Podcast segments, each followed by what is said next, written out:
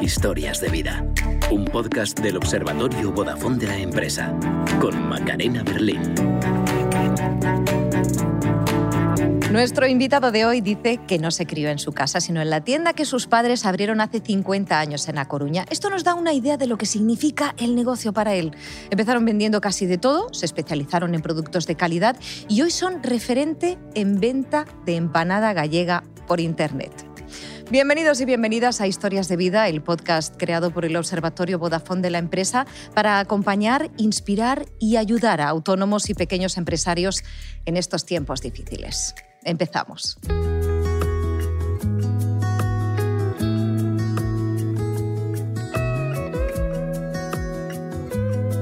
Javier González, responsable de la tienda de Lino, bienvenido a Historias de Vida, ¿cómo estás?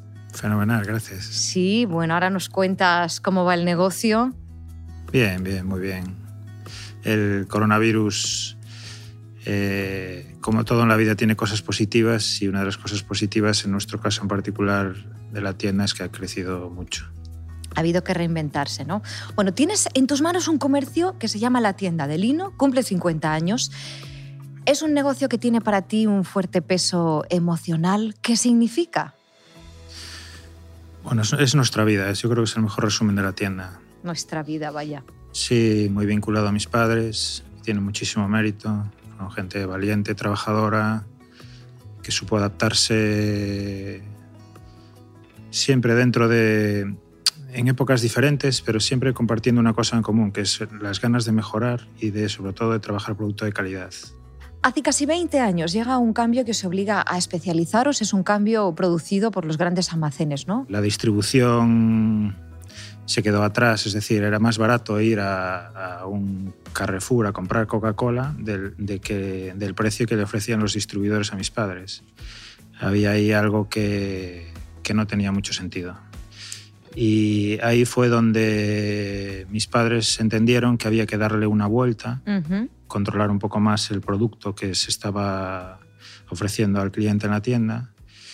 Y eso pasaba por una especialización. Y también una cosa muy valiosa que, representa ahora un pilar fundamental en la tienda es que eh, lo que hicimos fue mirar hacia adentro, entender que mi madre tenía un don con la comida, y apostar por ese don.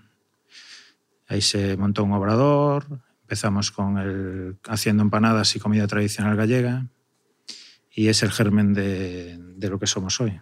Por un lado, especialización en productos gourmet y por otro, el Obrador de Mari. Correcto. Donde hay unas cosas espectaculares. Vamos a hablar de la empanada porque la empanada en un principio se vende en el local. ¿Cuándo pensáis que es una buena idea hacerlo online? Fue casi a modo de experimento, ¿no? De ver qué pasa, de, es algo que, que, viene tan rápido que se veía como aplastante y la verdad es que costó, costó mucho, ¿no? Eh, también fue una época de mucho aprendizaje para nosotros. Recuerdo en un día. el 2007 hacéis la primera web. 2007, sí. ¿Y quién os la hace? Pues nos la hace un familiar. Y, y resultó bien, porque al final eh, una de las cosas interesantes de haberlo hecho, que creo que a día de hoy intentamos mantener ese, ese modelo, es que este chico, eh, hablamos con él para ir a comisión. Entonces él, eh, esto no fue premeditado, salió sin querer, pero claro, Curioso. cuando vas a comisión, como te duele el negocio... Claro, la motivación es otra. Estás pendiente, mejoras, porque todos, todos podemos hacer una web maravillosa, pero puedes tener la mejor web del mundo que si no hay continuidad, trabajo, si no hay un mantenimiento diario y una planificación de lo que estás comunicando en la web, no va a funcionar aunque sea una web del nivel de, de los mejores. Pero tiene que haber ese trabajo de mantenimiento detrás. Uh -huh. Y, y, él lo fue haciendo a, como pudo, porque tenía otro trabajo, pero funcionó, sí. funcionó bien, fue muy valioso. Empezáis a vender de manera discreta online y salís en televisión sí. y se disparan las ventas. Sí, eso fue. ¿Qué pasó? Creo que un día teníais cuántas? ¿300 pedidos de empanadas? Sí, llamando a la gente para disculparnos de que no podíamos atender todos los pedidos. Madre mía, pero cumplimos locura. con todos. ¿eh? ¿Con los 300? Cumplimos con todos. Tuvo, hubo que fraccionarlos en varios días.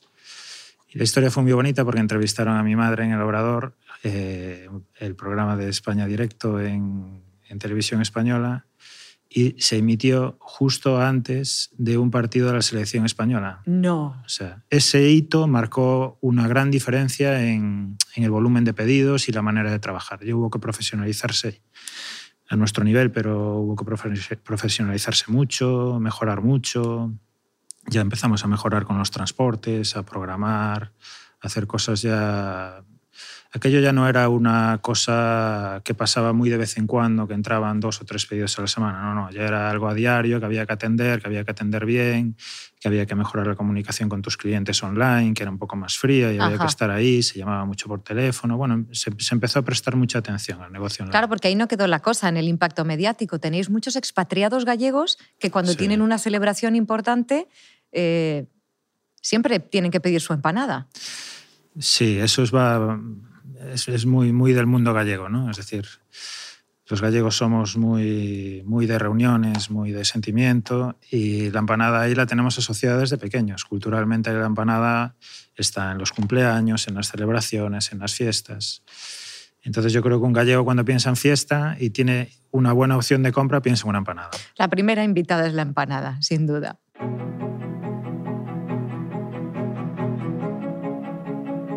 Bueno, todo esto es muy bonito, ¿eh? pero vamos a hablar de los errores, porque los errores son parte de la vida, evidentemente también de cualquier negocio. Quiero que escuches a Marta Romo, es una de nuestras motivadoras. Ella es experta en neurociencia, en liderazgo y en aprendizaje y nos cuenta cosas muy interesantes de cómo afrontar los errores. Luego te preguntaré si has cometido alguno ¿eh? en tu negocio. Seguro que alguna vez has elegido un mal proveedor o a lo mejor has asesorado mal a un cliente. ¿Verdad que te ha pasado? Bueno, pues ahora con el entorno radicalmente cambiante en el que nos movemos, te vas a equivocar muchas más veces y no pasa nada. El error forma parte de la vida, forma parte del aprendizaje. Lo importante es que miremos al error a la cara. Muchas veces nos da miedo enfrentarnos a los errores y tratamos de taparlos, pero esto no hace otra cosa más que amplificarlo, amplificar esa sensación de fracaso una cosa es hablar de fracaso y una cosa es hablar de error. No es lo mismo decir soy un desastre, lo he hecho fatal, eh, he fracasado. Son palabras muy grandes para ti, para tu propio cerebro, para tu propia autoestima. Sin embargo, si tú pones la atención en el hecho, en la situación, esto que, eh, esta decisión que he tomado no ha sido adecuada o esto ha sido una equivocación, es diferente. Mira, la atención es un amplificador, una lupa de la realidad. Por eso es muy importante en dónde pones tu atención, si en el fracaso o en el error. Y repito, la palabra fracaso es muy grande y tiene una carga emocional tremenda. El error es algo concreto y puntual. Y aquí la clave, como digo, es mirar al error a la cara y así poder aceptarlo, poder ver qué hay detrás del error, cuántos aprendizajes podemos obtener. Puede ayudarte a hacerlo público, a hablar de tus equivocaciones. ¿Por qué no? Nuestra cultura no está acostumbrada a hacerlo. Sin embargo, esconde grandes bondades, porque ahí están muchísimos aprendizajes y muchas situaciones que no volverás a repetir. Te irá mucho mejor si miras al error y lo incorporas como parte de tu día a día. Otra clave interesante es entrar en acción a pesar de haberte equivocado. Puedes pedir disculpas, puedes decir lo siento, puedes subsanar lo sucedido. La clave está en eso, mirarlo y subsanarlo, entrando en acción. Obviamente, equivocarse duele y a nadie le gusta mm, el error, no nos gusta, no es algo agradable. Sin embargo, como digo, forma parte de la vida, forma parte de nuestro día a día y de nuestro aprendizaje. Y detrás del error, seguro que hay cosas nuevas que puedes descubrir. Es verdad lo que dice Marta, no estamos acostumbrados, ¿verdad?, a hablar de los errores. Bueno, yo ahí, lo comparto al 100% y creo que los pequeños tenemos que hacer más autocrítica en relación a lo que acabamos de escuchar. Porque al final esto está cambiando tan rápido y a tan intensidad, con tanta intensidad mm. que no queremos salir de nuestra zona de confort. Los pequeños ahora mismo estamos como, como nerviosos, como si fuera. si aguantamos la que guerra. pase todo esto, ¿no? Y esto es una cuestión de adaptación tenemos que adaptarnos y tenemos que adaptarnos rápido. Es decir, es que no es una cuestión de, no es una opción. Esto, el cambio tecnológico eh, es, una es una obligación.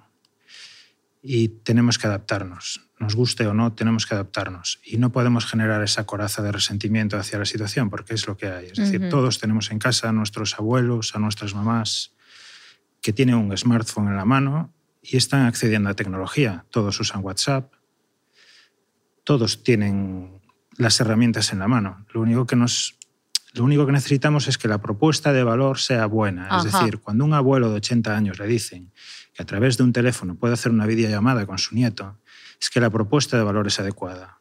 Estamos todos reclamando, compran en el pequeño comercio y casi lo comunicamos como si fueras mala persona por comprar en, una, en un marketplace. Y eso no es correcto. Qué interesante esto. Mm, mm, yo creo que ahí estamos equivocados y tenemos que abordarlo pues en una situación que es, que es muy veloz y muy intensa, repito. Pero es la que nos está tocando vivir. Es la que nos toca, es y si queremos sobrevivir, tenemos que hacerlo bien. Es verdad, los procesos son importantes, pero eh, la vida en estos momentos urge. Enseguida seguimos hablando de esto. Muchísimas gracias, como siempre, a Marta Romo y al resto de nuestros motivadores, eh, a Pilar Jericó, a Alex Rovira y a Mario Alonso Puig.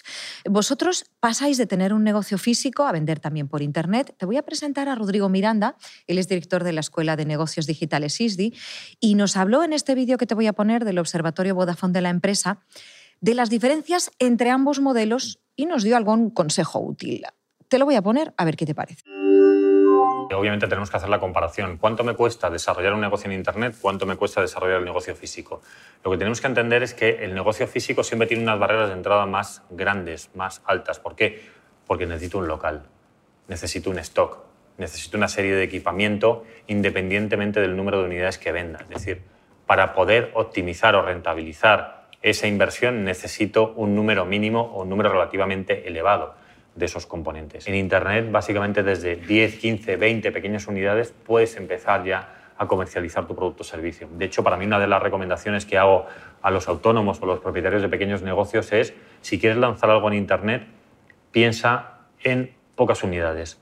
Lanza algo pequeño, lanza algo barato, empieza a ver cómo funciona y a partir de ahí, conociendo bien a tu cliente, intentando que tu cliente que te haya comprado una cosa te pueda comprar una segunda cosa, empiezas a conocerle bien y a partir de ahí empiezas a incrementar un poco eh, el, lanzamiento de tu negocio. Pero pequeñito, baratito, no hace falta mucho más.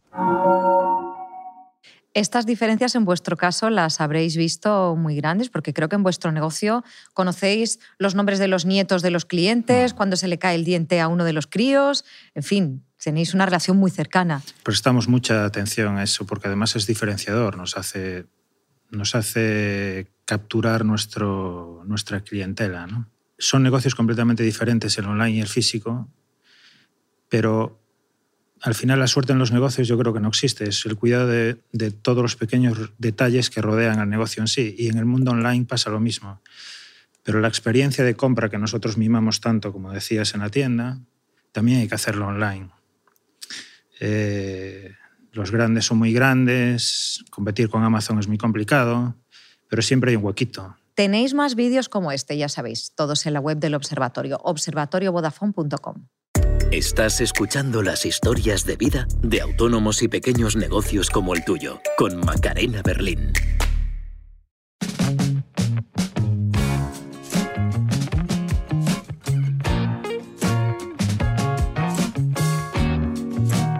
Javier, creo que es muy paradójico cómo vivís la crisis del coronavirus en vuestro negocio. Tenemos un obrador más grande que le vende a, hoteles, restaurantes y caterings, que son esta parte, pues ha caído mucho. Claro. Pero la tienda, la tienda y lo que es la venta del cliente final ha subido mucho. Al final estábamos en casa, no había hostelería, estábamos con una percepción como de angustia en casa y darte un pequeño capricho o algo un poco más Nuestros caprichos, desde luego, han sido gastronómicos, ¿verdad? Entonces ahí pues una tienda especializada encajaba como el anillo al dedo, sí. Madre mía, me estoy imaginando en confinamiento que me llega una empanada vuestra y creo que me pongo a llorar en la puerta. La facturación de la tienda se multiplicó por cinco. ¿La de la tienda online? La tienda online tuvimos que pararla, fíjate. Fíjate. Porque eh, se disparó a un nivel que nosotros somos somos pequeños, muy obsesionados con que las cosas lleguen bien por encima de todo. La prioridad no puede ser vender, es decir, Los beneficios que recoge una empresa tienen que ser una consecuencia de hacer bien las cosas, no buscar, no buscar vender y vender y que el, cliente, reciba mal un producto porque haya entrado un pedido. No, hay que, hay que ser honestos con el cliente para que esa relación sea estable en el tiempo y que sea larga. Y hablando se entiende la gente. Y diciéndole la verdad a la gente, la gente lo comprende. Y hubo que pararlo, porque no funcionaba bien, no solo por nuestra parte, sino también por los transportes. Los transportes hubo un momento en el que estaban bloqueados. Y claro, el producto fresco es muy sensible. Decidimos parar y decidimos o sea, darle una vuelta de tuerca, viendo esa, esa entrada de pedidos tan grande. claro, paramos la web, pero utilizáis otra herramienta digital. Sí, ahí empezamos a usar, a nivel local, empezamos a usar WhatsApp. WhatsApp Business. Y creo que llegáis a tener un, un registro de clientes muy interesante. Es muy alto, es un gran canal. Hay que asumir un gran trabajo también porque el WhatsApp eh, a nivel personal lo entendemos como muy inmediato, ¿no? Es algo que en nuestra vida diaria lo usamos de manera inmediata, casi te mm. pones nervioso si no te contestan y eso un negocio es difícil de gestionar, pero, pero para la venta física fue, fue fantástico. Y ahora estáis trabajando en una nueva web. ¿Cómo queréis que sea esta nueva web? Aprendiendo de los errores, viendo lo que ha pasado estos meses. La web lo que tiene que ser es eh, algo que te transmita un poco de lo que es la tienda física. Tiene que ser diferente y tiene que hacerte la vida muy fácil. Es decir, tenemos que conseguir eh, tanto recoger la información del pedido, ponérselo fácil al cliente, ofrecerle muchas posibilidades de venta. Tiene que ser todo muy, muy, muy fácil, igual que hacen los grandes ahora mismo pero tiene que tener un punto más. Tiene que haber esa comunicación, esa cercanía. Hay que, hay que generar contenidos honestos para que la gente diga, ah, qué bien. Contenidos honestos incluso que no sean cosas que vendamos nosotros. Eh, tenemos que enganchar a la gente más por ahí, porque las webs, hay, hay, hay muchas webs muy buenas ahora mismo. Tenemos que seguir diferenciándonos. Entonces, entiendo que queréis la cercanía de Lino y la potencia de Amazon, por ejemplo, ¿no? Claro, eh, incluso mejorar algunas cosas que, trasladándolo a nuestro negocio, Amazon no tiene. Es decir, en nuestra tienda hay una serie de productos que seguramente sean recurrentes en tu cesta de la compra. Pues es muy, es, ahí es donde tenemos que implementar algo en el que tú puedas acceder a un listado anterior o una compra anterior, que es justo en lo que estamos trabajando ahora, para que puedas replicar una parte de tu compra y que otra compra pues experimentes en la web o ojees en la web que hay de nuevo o que te sugerimos para, para comprar. Yo os he visto en Instagram, desde luego, se te hace la boca agua solo dar un paseíto con unas fotos estupendas. ¿Dónde estáis? ¿En qué redes sociales estáis presentes? Nosotros estamos trabajando fundamentalmente en Instagram y en Facebook. Eh, ahí también hay que ir siguiendo, hay que ir dando pasos.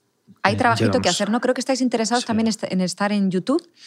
En YouTube, fíjate que tenemos el canal montado, lo montamos también con idea de aprender, ¿no? E ir moviéndonos. Y eh, una de las redes sociales que creo que son imprescindibles ahora mismo también es TikTok. En TikTok tenemos que empezar a meter la ah, cabeza. Ah, muy bien, o sea que hay caminito todavía por recorrer.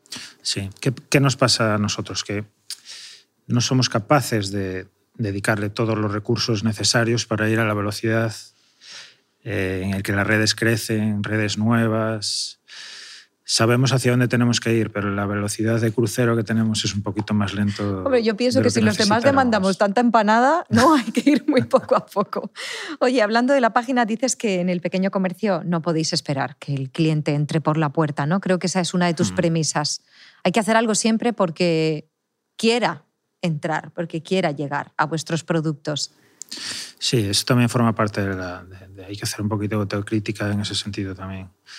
Al cliente hay que salir a buscarlo, hay que comunicar. Vivimos en un momento de comunicación máxima, todo es muy visual, todo entra por los ojos, pues hay que estar ahí, hay que ofrecérselo. Si nos quedamos esperando a que el cliente cruce el umbral de nuestra puerta, creo que nos estamos equivocando mucho. Vamos a volver a las herramientas digitales porque hemos hablado de las redes, el PrestaShop de la web.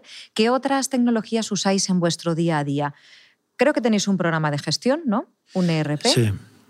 Eso ha sido un esfuerzo importante también económico, pero es, es fundamental, porque al final eh, gestionar los datos de tus clientes, mejorar, hacer promociones, eso es algo, es algo muy importante. Y una de las cosas que, aparte del...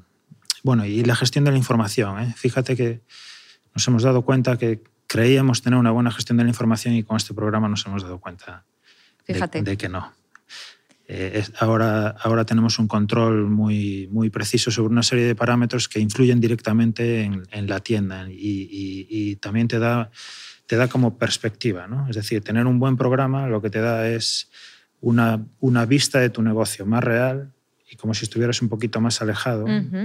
Y es muy interesante para analizarlo a medio plazo. Otra cosa que quería comentarte que, que, a nosotros nos está funcionando muy bien y a la hora de crecer un negocio pequeño eh, no sabíamos cómo atajar la gestión de las pequeñas tareas. Y, lo hemos resuelto eh, con, a través del G Suite de Google, eh, utilizando para determinadas tareas que son periódicas, como la limpieza de, pues una vez, no sé, tareas de limpieza que son obligatorias, ¿no? pues una vez cada tres semanas limpiar y, esterilizar las cámaras, las neveras. Esto me fascina. Pues lo estamos haciendo con correos eh, programados dentro de Gmail. Es decir, nuestros correos corporativos es muy barato, ¿eh? porque creo que, creo que por seis cuentas pagamos 30 euros al mes y lo que te permite es enlazar tu correo corporativo con Gmail y dentro de Gmail puedes programar una serie de correos en el tiempo. Entonces, el correo es algo que miramos constantemente. El correo es algo en el que estamos acostumbrados a ir recurrentemente. Entonces, para que no se te pierdan las tareas, programamos esos correos para que tú sepas que eso hay que hacerlo ese día sí o sí. ¿Y, las tareas a largo plazo? Creo que ahí utilizáis otra herramienta. Sí, estamos utilizando Trello, Trello. Y, funciona bien porque podemos entrar todos, eh, es, muy visual, organiza las tareas en proyectos sin columnas, es muy flexible también y fácil de asignar.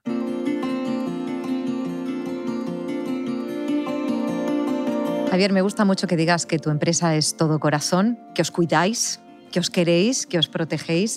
Em, te voy a pedir que escuches a nuestro motivador, a Alex Rovira, que nos ha dado algunos consejos de cómo eh, tener buenas relaciones laborales. No sé si te hacen falta, pero bueno, seguro que te van a interesar. Cuando vas a tomar un café, puedes encontrarte con tres estilos de camarera o camarero.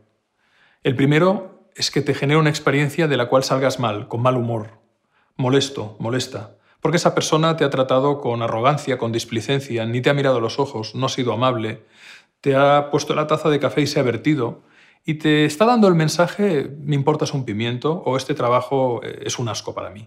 Pero eso no es tu problema, tú estás ahí poniendo tu tiempo y tu dinero a ese establecimiento para que te den un café en condiciones.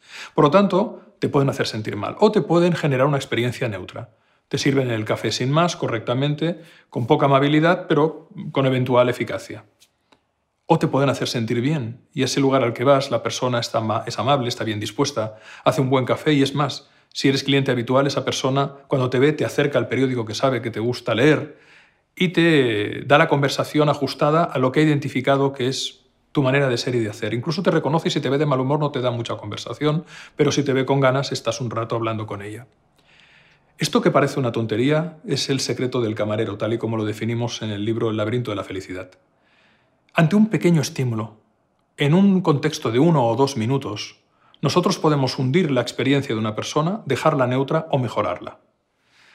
Maya Angelou, que era una gran escritora norteamericana y también actriz, decía, la gente olvidará lo que dijiste e hiciste, pero nunca olvidará cómo les hiciste sentir. Y es cierto que quizás no recordaremos exactamente las palabras, no recordaremos exactamente qué pasó, pero no olvidamos cómo nos hacen sentir las personas. La reflexión de, este capítulo es esta. La gente no olvidará lo que les dijiste ni lo que les hiciste. La gente lo olvidará, pero no olvidará nunca, no olvidará nunca cómo les hiciste sentir.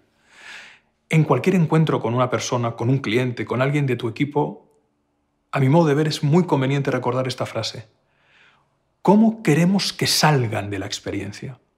¿Cómo queremos que se vayan de la experiencia? Cuando antes de hacer una visita de venta, antes de ir a hacer un servicio a un cliente, del tipo que sea, fontanería, carpintería, del tipo que sea, ¿cómo queremos que salga el cliente de la experiencia?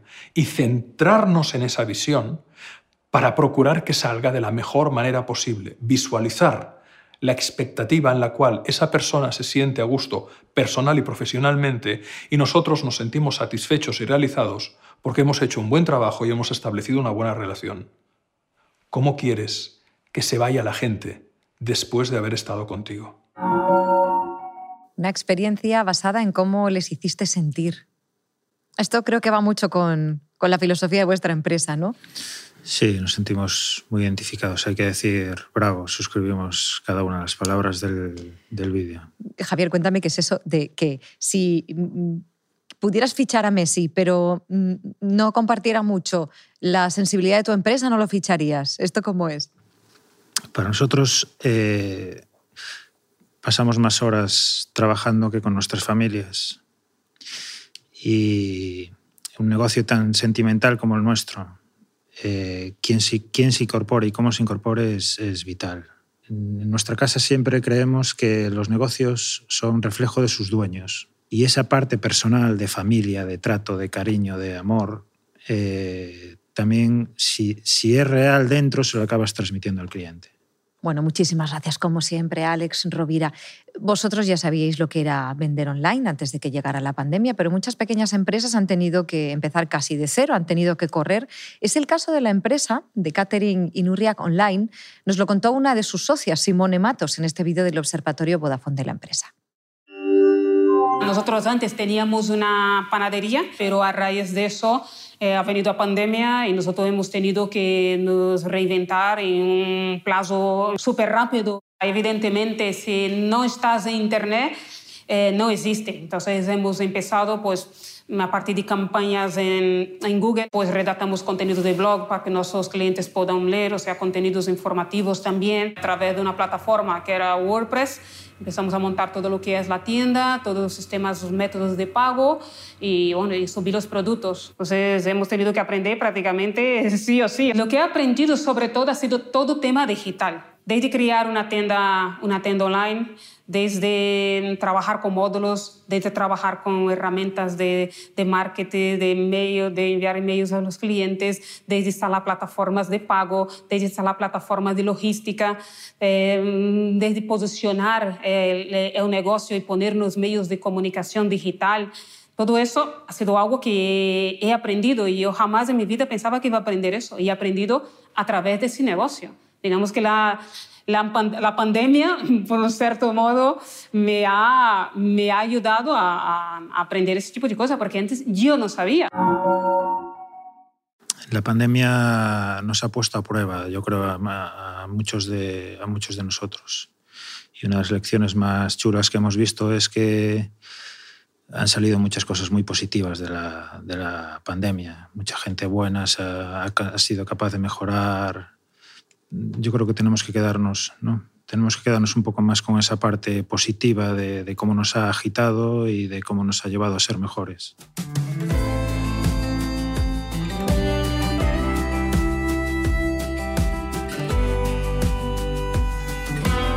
Tenéis más historias como esta, más entrevistas en vídeo, en la web del Observatorio Vodafone de la empresa.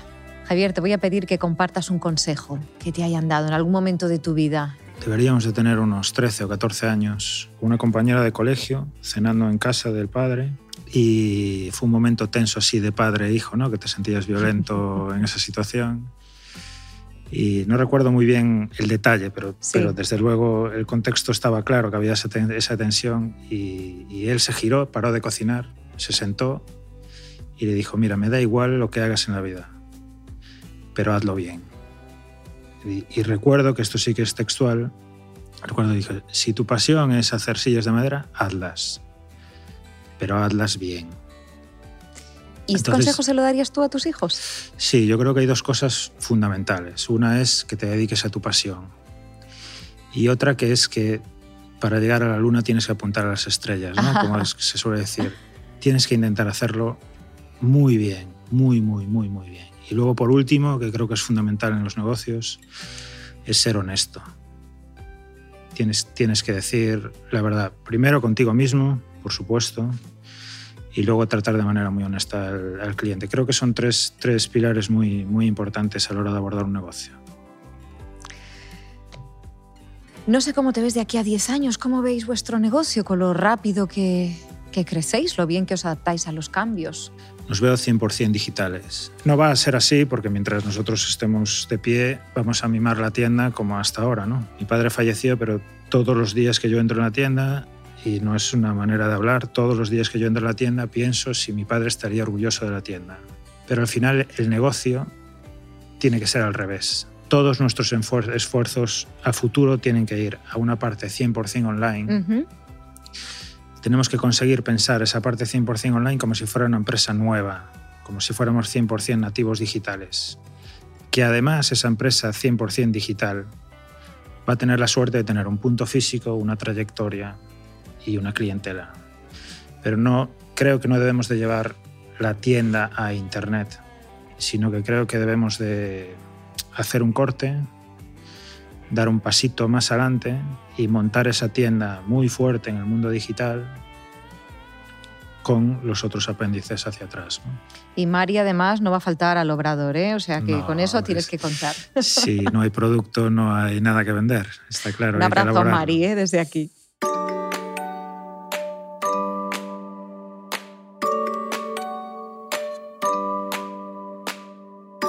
Me iba a decir hace una década que mi madre compraría en Amazon? Con esta frase explica Javier cómo van cambiando los tiempos y cómo va camino de convertir una tienda de barrio, la tienda de lino con 50 años de historia, en un negocio digital con una web que esperemos que esté al nivel de Amazon. Javier, muchísima suerte. Muchas gracias por haber compartido tu historia.